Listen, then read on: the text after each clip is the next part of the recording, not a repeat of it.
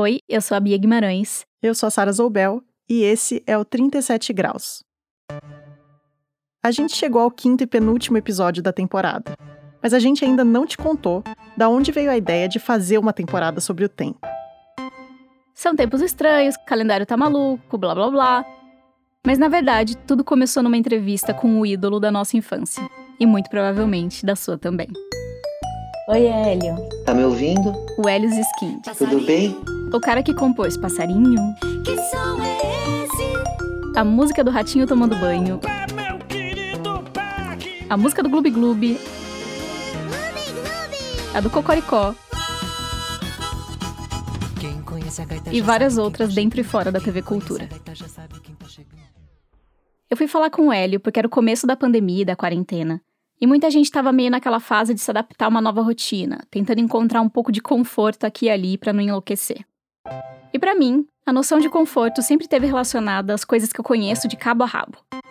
As músicas que eu sei de cor, o chá que eu gosto desde criança e os filmes que eu conheço cada cena, que eu chamo aqui em casa de filme de deixar o coração quentinho, apesar de ser basicamente Tubarão e Bebê de Rosemary. Mas enfim, para mim são coisas sem surpresa, sem decepção, 100% conforto. E aí eu pensei, bom, quem gosta de coisa repetida é criança. Será que as crianças gostam de ver tudo de novo, de novo, porque dá uma sensação de coração quentinho? Será que a música do passarinho que som é esse é tão gostosa justamente porque a gente sabe de cor a estrutura e só fica esperando revelar qual é o instrumento da vez? É aquela pitadinha de surpresa num mar de conforto? Então eu fui atrás do Hélio. Eu não tenho muita certeza se realmente aquilo que se repete é igual a conforto. Eu até penso no Feitiço do Tempo, sabe aquele filme? Do, a repetição, às vezes, ela traz angústia também, porque você não sai dali, quer dizer... Mas ele me disse que as crianças gostam mesmo de decorar e que, no caso das menorzinhas, a música poderia até ajudar na percepção da sequência das coisas. Mas que para isso a música não precisa ser repetitiva. E que o meu caso de ficar voltando pro que eu já conheço tava mais com cara de nostalgia. Quando a gente vê que as coisas estão se transformando muito, a gente quer dar uma segurada para não mudar demais. É legal, isso fez sentido para mim. Mas essa pergunta durou, sei lá, uns cinco minutos. No resto da entrevista, durante uma hora, a gente ficou falando de tempo. A gente falou de infância e de cérebro. O cérebro tem uma organização temporal. Inclusive, foi o Hélio que indicou o livro Your Brain's a Time Machine Seu Cérebro é uma Máquina do Tempo, que foi uma das principais referências do último episódio.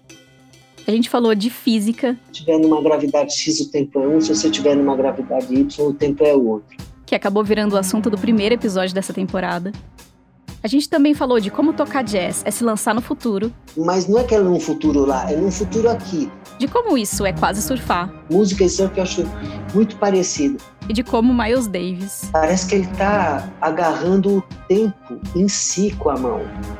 E no fim, a gente falou de relógios, de como a música. São pessoas ajustando os relógios, né?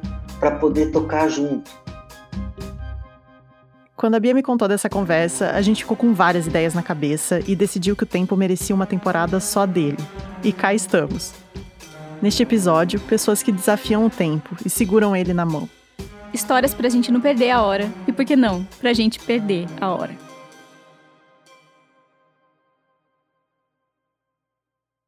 E vocês consideram uma pessoa pontual? Não. Foi fácil essa. eu tento, tá? Eu não sou a pior pessoa. Não. É, mas eu não me considero. Eu considero você uma pessoa extremamente pontual. Se eu tenho um compromisso às 10 horas e eu sei que só vou conseguir chegar às 10 horas mesmo, ou seja, na hora certa, eu já mando mensagem falando que vou atrasar. Porque para mim, não chegar adiantada é uma forma de atraso. É uma sensação horrorosa ser a primeira a chegar num casamento ou num aniversário, não recomendo a ninguém. É, já cheguei, inclusive, antes da família. Já cheguei antes que muita. Já cheguei ao aniversário antes tomando banho, foi a última vez. Igor, você está ouvindo? Perdão aquele dia. Mas o bom é que você ajuda a família da pessoa a preparar a festa.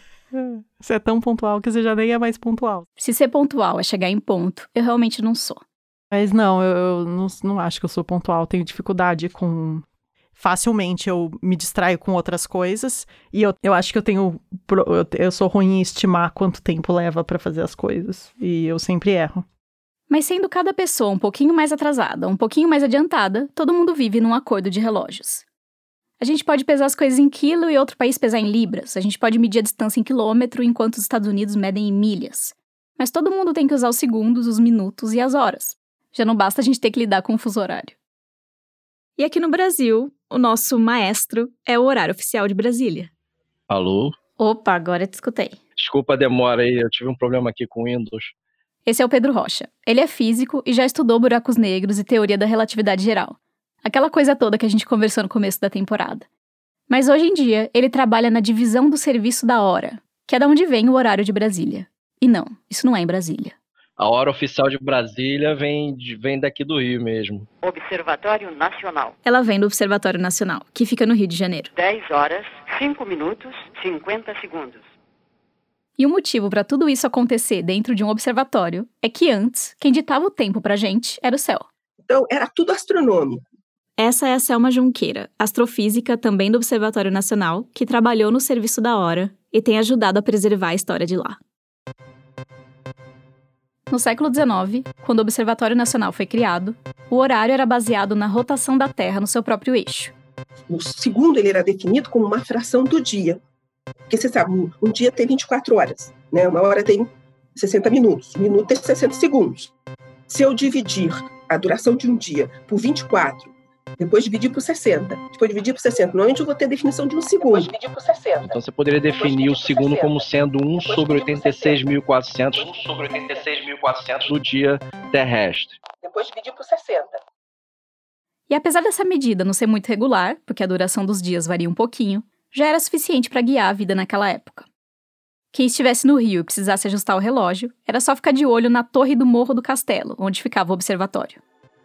E lá no alto dessa torre havia um, um balão, pelo menos muitos países eram balão, aqui no Brasil tinha mais a forma de um tambor. E às 8 horas da manhã, exatamente, por meios eh, ah, manuais, esse balão era solto e ele descia por, uma, por um mastro. E aí os navios todos no porto sabiam exatamente que horas se tratava e eles então faziam uma correção. Você imagina a precisão, né? Depois, esse esquema foi mudando. Foi de 8 da manhã para meio-dia, teve bala de canhão para ajudar a sinalizar a hora, e teve até um sistema de telegrafia que informava o horário direto para as instituições que mais precisavam dele, como as companhias de trem e a repartição geral dos telégrafos do Brasil. Mas aí, quando chegou no século XX, já nos anos 60, a Conferência Geral de Pesos e Medidas, que coordena essas coisas no mundo inteiro, colocou de lado esse tempo baseado na astronomia e estabeleceu uma medida mais regular para os segundos. A mudança foi para uma coisinha com um movimento tão certinho, numa batida tão perfeita ou quase perfeita, que podia deixar nossos segundos muito mais precisos. A pulsação de um átomo de césio. A pulsação de um átomo de césio. Mais especificamente, o salto dos elétrons do átomo de césio 133, que é bem estável, de um nível para outro. E favor não confundir com o césio 137, o radioativo. O elétron no átomo, salta de um nível para outro, essa história toda define o segundo.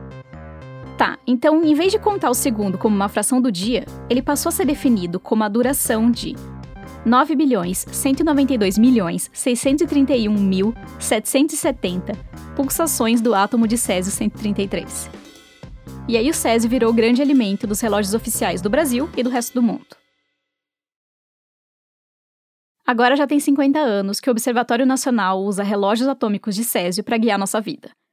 Basicamente, lá tem uma sala com vários desses aparelhos que quase parecem videocassetes. Ele tem alguns botões e um visor que dá o horário, e a escala dele chega a nanosegundos. Um nanosegundo é o 0, você na nona casa decimal, você tem lá o, o umzinho lá. É muito, muito, muito miudinho. Então é 0,00000000001.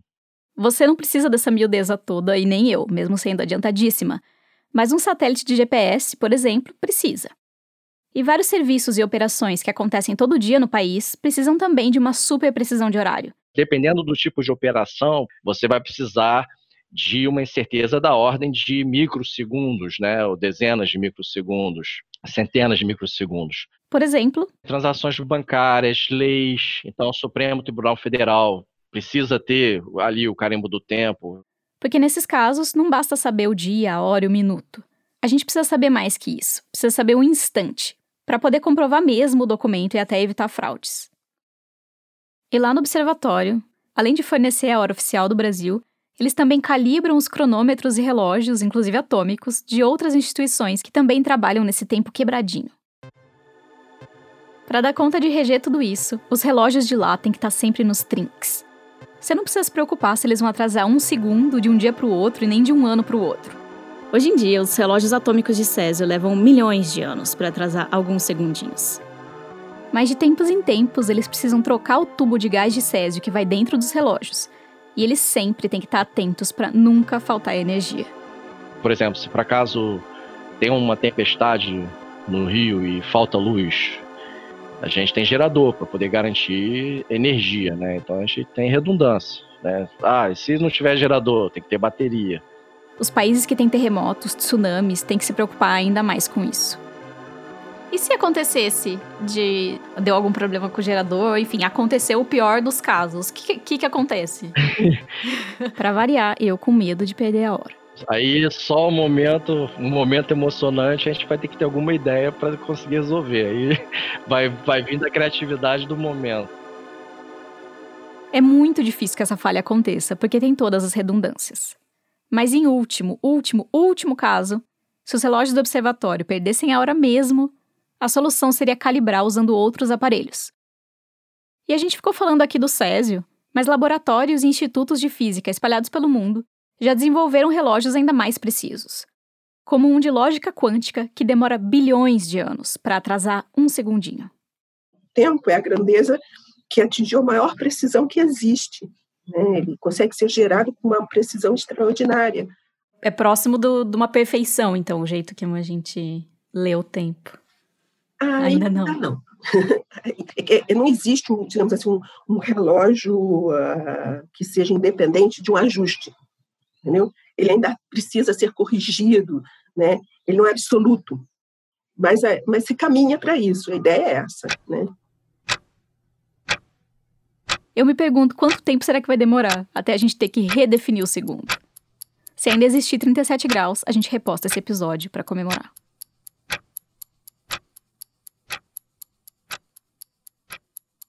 Posso te dar um desafio pro intervalo? Uhum.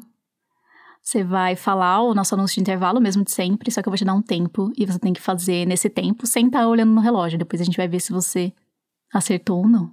Mas é de precisão ou rapidez? Eu, eu- vai ser precisão. Eu vou te dar a quantidade de tempo que você tem que preencher, fazer caber nesse negócio. Então pode ser pouco, pode ser muito. Você vai ter que se virar. Tá bom. Primeiro, 11 segundos. Na hora que você começar, eu começo. Tá. 3, 2, 1. O 37 Graus é apoiado pelo Instituto Serra Pilheira, que financia a pesquisa e a divulgação científica no Brasil.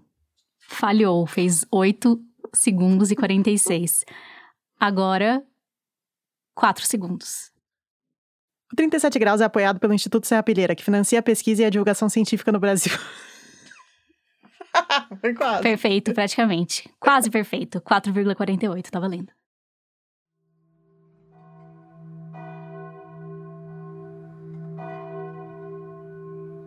Enquanto a gente corre para deixar nossa contagem do tempo cada vez mais fina, formas mais antigas de controlar as horas e de reger o ritmo da vida seguem firmes.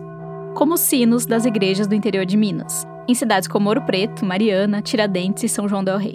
E, e aí em Ouro Preto tem um, que é o do Museu da Inconfidência, que bate de meia em meia hora. Essa é a produtora Ana Pinho, que você talvez já conheça de episódios passados. As pessoas ainda utilizam esse sino para se guiar um pouco em termos de horário. Então, se elas estão conversando com alguém e elas ouvem o sino do Museu da Inconfidência, ah, não, preciso ir, porque já tá no horário. Hum. Então, o sino também ajuda a manter, de certa forma, um pouco dessa coisa do relógio. Assim, você ouve badalar, você fala, gente, já são seis horas, precisa sair correndo. Mas em Minas, os sinos são muito mais do que isso. Uns 10 anos atrás, o ofício de sineiro, do cara que sobe na torre para tocar o sino, foi registrado como um patrimônio cultural imaterial. Boa parte das igrejas tem um sistema automatizado para dar as badaladas de horário, mas para as outras ocasiões, os sineiros são essenciais. E a Ana conversou com um sineiro de Ouro Preto. É, eu conversei com o Tiago Neves. Se você imaginou um monge de túnica, você errou muito feio. Eu tenho 24 anos. Hoje eu sou estudante de engenharia de Minas. Ele é estudante de engenharia, mas ele é sineiro é, desde os 12. Olha, Eu, na, na época, eu tinha uns 11, 12 anos e eu era coroinha, coroinha desde os 6. E ele começou a ver os amigos dele subindo para dobrar os sinos e tal. Ele começou a ter curiosidade também e ele falou: Ah, quero fazer também. Então eu falei com eles: oh, posso subir na torre? A gente fala assim, né? Posso subir na torre com, com vocês aí? E geralmente o ofício de sineiro se aprende assim mesmo. Cedo, dentro da igreja, e os mais velhos ensinando para os mais novos. Primeiro de olho, primeiro de ouvido, depois na colherzinha ou no botijão de gás. E o sino em si é por último. Antigamente, uma parte do trabalho de tocar os sinos era feita por pessoas escravizadas e a outra parte era feita pelos clérigos. Hoje em dia, é um trabalho voluntário em que os rapazes se organizam e se revezam para tocar nas igrejas da cidade. É, eles têm um grupo de WhatsApp, ele contou, mas acaba sendo uma coisa mais. Então, pessoal, opa, galera, aqui ó, aconteceu isso, isso e isso, precisando de gente para tocar em tal igreja, vocês podem vir? E aí eles ficam apostos para caso aconteça alguma coisa ou tenha algum evento que precise ser sinalizado com sino. Ele vai avisar de compromissos, no caso, missas e, e, e procissões. E ele vai avisar de momentos de tristeza, no caso, mortes. Mas ele também avisa de partos, ele também avisa de casamentos, ele também avisa de festas. São mesmo mensagens. Que é essa coisa, o sino, ele é criado na igreja para transmitir uma mensagem dos humanos para Deus, é o que Deus está escutando. E para quem mora nessas cidades que eu falei, Ouro Preto, Mariana, São João del Rei, os sinos são parte da vida. Eles têm até nome, geralmente nomes bíblicos, como Elias e Jerônimo. Eles são como se fosse gente da família, né? A gente escutar aquele sino, entender o, o toque, entender essa, o significado daquele toque, já é mais do que normal. E ele diz que com o tempo você consegue ouvir um sino e aí você fala, ah, esse... Esse sino aqui é do Museu da Inconfidência, ah, esse sino é da igreja tal. E tá falando, ó, esse sino significa isso, então... Escutando eu entendi que morreu um irmão da Irmandade de Nossa Senhora dos Mercês. Cada igreja soa diferente e cada ocasião pede um toque diferente. Uma sequência específica do sino grandão e dos sininhos menores que acompanham. E alguns toques se mantêm há séculos. E, e o que acontece quando você tá tocando sino e, sei lá, você não esquece? Uma vez, nada? A, a ordem? Já aconteceu. Já aconteceu. Por exemplo, quando morre um pároco, quando morre um bispo, quando morre o papa, isso são toques assim que às vezes você fica anos e anos sem fazer. E na hora que chega você fala, poxa vida, não tem isso anotado no papel, como é que você vai lembrar? E aí, o que, que você faz? Chega lá, geralmente a gente toca em duplas. Então, alguém vai lembrar, né? Pelo menos alguma coisa alguém vai lembrar. Mas em último caso, você segue a intuição. Você sabe que é um toque mais sóbrio, um toque mais festivo, então você faz ali dentro do gênero. E um dos que ele mais gosta é esse toque festivo. Você pode, você pode me dar um exemplo aí, um tiquinho de como é que funciona o toque festivo? Porque você deve saber fazer de cabeça, né? Deixa eu ver se eu consigo aqui, peraí. Até ba bater no caderno aqui, que eu tenho um caderninho aqui comigo aqui, bater nele.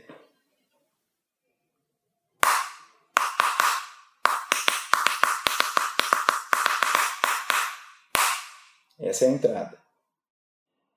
O Tiago falou que esses toques festivos não precisam seguir a rigidez do calendário católico.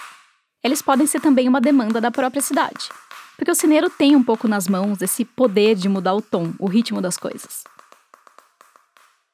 O dia 8 de julho, que é comemorado o aniversário de Ouro Preto, a gente há alguns anos começou aqui uma, uma nova tradição. Já tem uns oito anos. A gente começou a fazer a cineirata do aniversário de Ouro Preto, em homenagem à nossa cidade. Então, todas as igrejas da cidade que a gente consegue colocar pessoas para tocar, a gente faz o toque festivo. Então, aí é a cidade inteira ouvindo sino e sinos de todos os lados tocando.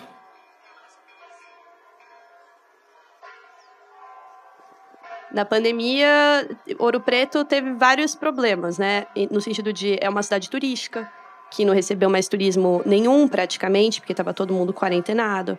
É uma cidade em que os idosos frequentam muito a igreja e não podem ir por conta da pandemia. Então eles começaram a organizar, tocar os sinos para dar uma alegrada nas pessoas que gostam dos sinos. E, e isso é muito simpático. Também achei muito simpático. Em São João del Rei tem até uma batalha de sinos que acontece todo ano. Tem vários vídeos no YouTube e é impossível assistir sem dar uns gritos de menino, cuidado, vai cair da torre. Imagina se pega na cabeça? Porque o negócio é radical e os sinos pesam coisas de uma ou duas toneladas. E a maioria das pessoas que você vê nos vídeos são meninos super novos. Bem mais que o Thiago, que já é jovem. Mas ele comentou, inclusive, que tem esse problema de recrutamento hoje em dia. E isso é um problema justamente porque é o que a gente já tinha falado. É uma coisa que passa de. nem de geração para geração, né? De cineiro para cineiro. Historicamente, os sinos falam. Ele traz muito do que é preservar o que foi no passado, preservar o que Ouro Preto, no nosso caso aqui da cidade, teve na sua história toda e hoje traz o significado da história para os nossos ouvidos.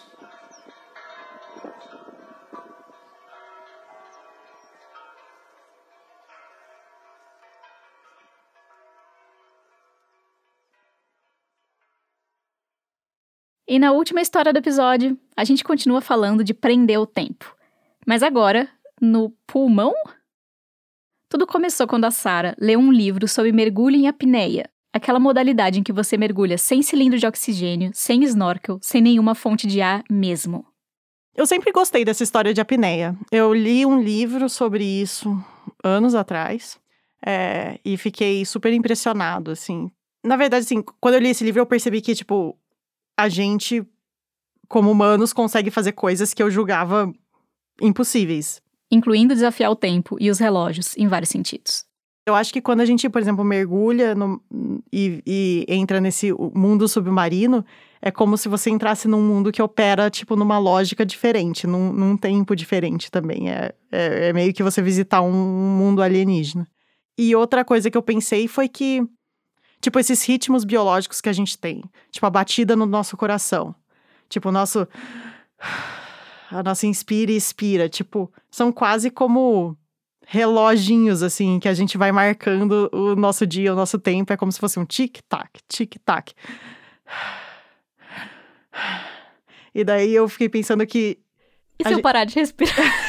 é, mas meio isso, assim. É, quanto tempo alguém aguenta se ele não, se ele não tá é, obedecendo esse, esse ritmo que a gente meio que nem, nem nota na nossa vida? E, e a resposta é muito mais do que você pensa. A Sara começou a pesquisar sobre os grandes nomes da apneia no Brasil e não demorou muito para ela chegar na Carol. Meu nome é Carol Meyer, eu sou mergulhadora. Nascida em Recife, criada em Floripa. É, sou instrutora de mergulho também, sou instrutora de yoga e também pedalo nas horas que, que sobram. e ela é pop, já foi no Jô Soares e no programa do Pochá. Isso por conta da apneia e também porque ela é a atleta brasileira que mais, de todas as modalidades, que mais teve recordes mundiais. Segundo o Rank Brasil. Foram três recordes de apneia estática na piscina. Resistência submersa, a gente não se move. Dois de apneia em profundidade no mar. O primeiro recorde foi com 93 metros e o segundo 121 metros. Dois recordes mundiais na Escandalopetra, que é uma prova de profundidade grega. E finalmente um recorde no Guinness Book. De apneia estática com inalação prévia de oxigênio o Guinness Book permite que a gente ventile oxigênio puro antes de entrar na água. Meio que uma apneia turbinada.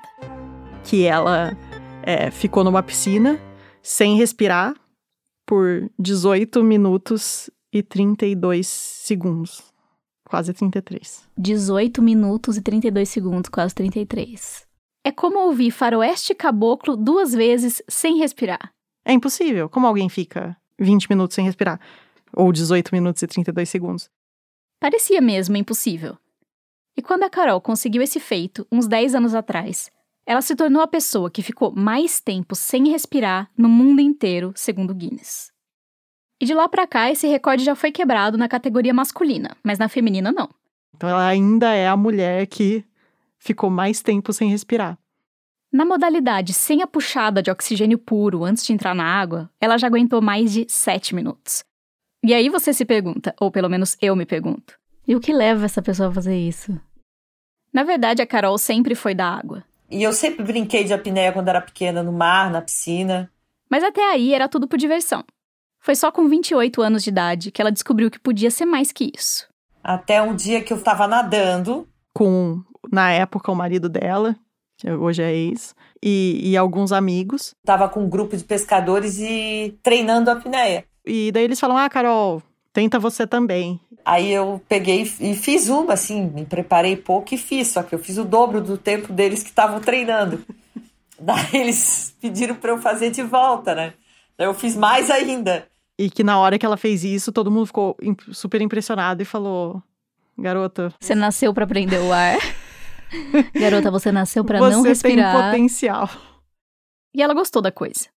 Na época, ali nos anos 90, a apneia não era um esporte muito desenvolvido aqui no Brasil. O epicentro dessa modalidade era na França. Mas ela foi achando o caminho, fez contato com essa galera e começou a treinar, principalmente no clube que ela frequentava. Ela ia para a piscina e pedia para um instrutor ficar de olho nela.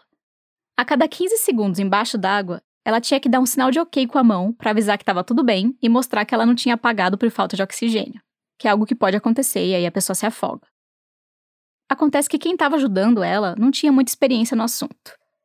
E um dia, inclusive, A pessoa meio que, meio que deu uma, uma comida de bola e ela. Eu apaguei. e ninguém percebeu.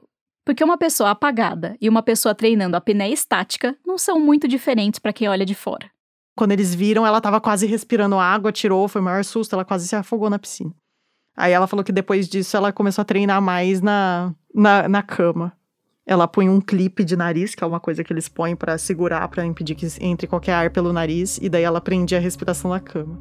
Se, se é possível faz- fazer a competição fora da água, para que precisa da água? Ah, tá. A água é interessante por alguns motivos. Quando você entra na água, existem uma série de adaptações do seu corpo que te ajudam a ficar sem oxigênio por mais tempo. Porque existe uma coisa que chama a resposta de mergulho dos vertebrados que respiram ar, excluindo os peixes que respiram ar. Que é quando você se submerge, algumas coisas acontecem com seu corpo. Primeiro, você bloqueia a entrada de água e prende a respiração. A gente tá cansado de saber que até bebê faz isso sem ter que pensar. Segundo, que nosso batimento cardíaco, nosso reloginho, desacelera. Então você tava lá, tum tum, tum tum, tum tum, nesse tum, tum, tum. Para economizar oxigênio, já que não vai dar para puxar ar debaixo d'água. O corpo vai ter que lidar com o que já tem. Agora você tem alguns minutos pra sobreviver, porque você tem que resolver, resolver sua vida com essa coisa que você tem armazenada. Diminuindo o ritmo dos batimentos, o corpo começa a fazer um balanço para a pressão não cair. Os seus vasos sanguíneos que estão nas extremidades do corpo contraem. E o sangue que tá lá é redirecionado para pulmão, o coração, o cérebro, tipo os órgãos vitais assim. E com essas adaptações, que aparecem em boa parte dos vertebrados que respiram ar, em maior ou menor grau dependendo do bicho, a gente consegue aguentar mais tempo sem respirar dentro da água do que fora dela.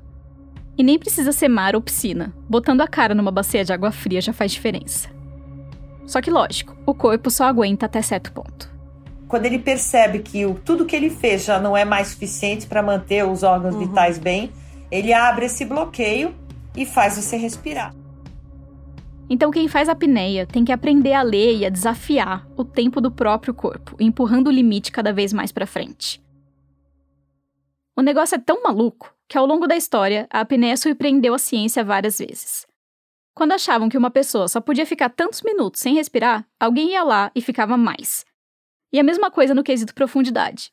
Quando davam por certo que um ser humano só podia ir tantos metros para o fundo do mar sem sucumbir à pressão, alguém ia lá e nadava mais fundo e mais fundo. O que esse esporte tem de parado, tem de perigoso. Todo mundo desse meio do mergulhador, eles estão entre o zen e o e o hardcore. Entre o zen e o pilhado. É, porque é o esporte tipo, para ver quem demora mais. Não é a competição pra quem chega primeiro, é quem chega depois. Quem chega por último, é. Então eles têm que ser muito competitivos, eles têm que ser muito extremos, mas ao mesmo tempo você não consegue ficar. Se você tiver nem que seja um pouquinho nervosa, você já não consegue ficar tanto tempo sem respirar. O que deve ser muito difícil. Porque como não ficar nervoso sabendo que você não pode ficar nervoso? Isso deve dar muito nervoso. E a Carol é bem essa mistura do zen com o pilhado. Porque ela parece uma pessoa que tá, tipo, sempre, sempre no relógio, sempre fazendo alguma coisa, sempre com o negócio marcado, sempre é o treino. Depois já tem outro, aí depois tem o filho, depois. E daí chega na hora de mergulhar, é tipo como se o relógio não existisse. Por isso, ela e também outros competidores costumam fazer meditação, yoga e até criar rituais próprios. Eles têm várias técnicas de quase parar o tempo. Mas, mas eu, eu queria que você visse o, Quero. o vídeo dela. Quer ver? Ab- Abre aí no seu computador. É com K, né? Carol, isso. M-E-Y, é isso. Carol Meyer, recorde mundial de apneia. Ela tá com uma roupa que. De, de mergulho, só que pega até a cabeça, como se fosse uma touquinha, e ela tava com, tá com um negócio no nariz. Ela tava respirando oxigênio ali. Ela tava respirando oxigênio, daí ela deitou de bruço na água e ficou de bruço ali, flutuando. O link desse vídeo tá nas notas do episódio lá no nosso site, que é 37grauspodcast.com. Mas é basicamente ela ali, praticamente imóvel na piscina. E o mais doido é imaginar o que tá rolando por trás, na cabeça e no corpo dela. Ela tem, tipo, algumas estratégias pra poder meio que se acalmar e ficar nesse estado de suspensão, assim. Hum, Então ela pensa numa cor, que cor? laranja. Por quê? Ela gosta de laranja. Hoje não é mais a laranja, é azul, mas na época era laranja, eu adorava laranja, né? Ok, mentaliza laranja. Aí ela tem o mantra que ela Lam, vam, ram. que ela fica repetindo uma palavra, tipo, na, na cabeça dela. No dia do Guinness foi Ram. Ram. E ela tem uma música que tá sendo tocada na piscina, que é aquelas músicas de flauta chinesa, sabe? Direto, direto, direto, direto, gravada várias vezes. Aí ela fica laranja, laranja, laranja, mantra, mantra, mantra. E a gente imagina os batimentos dela desacelerando. Até cinco minutos ela fala que é tranquilo. Até que uma hora o corpo começa a pedir pra respirar. E vem o movimento do diafragma, a vontade de engolir. É assim, ó. É, Pra puxar o ar. Ah, ela fez Ó. agora. No vídeo dá pra ver ela tendo essas contrações, torcendo um pouco o tronco, dobrando o abdômen involuntariamente. Aí chega uma hora que você começa a ficar meio zonzo, assim. Então, ela começa a perder a noção de tempo. Então ela fala que começa a passar, o tempo começa a passar mais rápido pra ela. Quer dizer, o mundo parece estar em câmera lenta, Começa a pensar lentamente. mas o relógio continua a correr. Passam minutos e ela, para ela parece segundos, ela já não sabe mais. A cada 15 segundos, ela recebe um toquinho no ombro e precisa fazer o ok com a mão pra sinalizar que tá bem. E os 15 segundos, eles passam muito rápido. Nossa, ele acabou de me dar um tapinha, ele já tá me dando outro. Se não fosse isso, talvez ela perdesse ainda mais a noção de tempo. E ela percebe que é a hora de se dar por vencida quando as contrações ficam intoleráveis. Até vir uma atrás da outra. É o fim, é pra sair.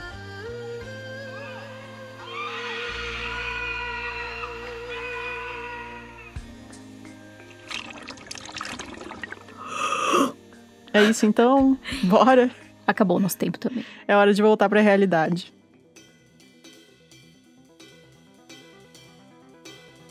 E no próximo episódio, pra acabar essa temporada, o fim.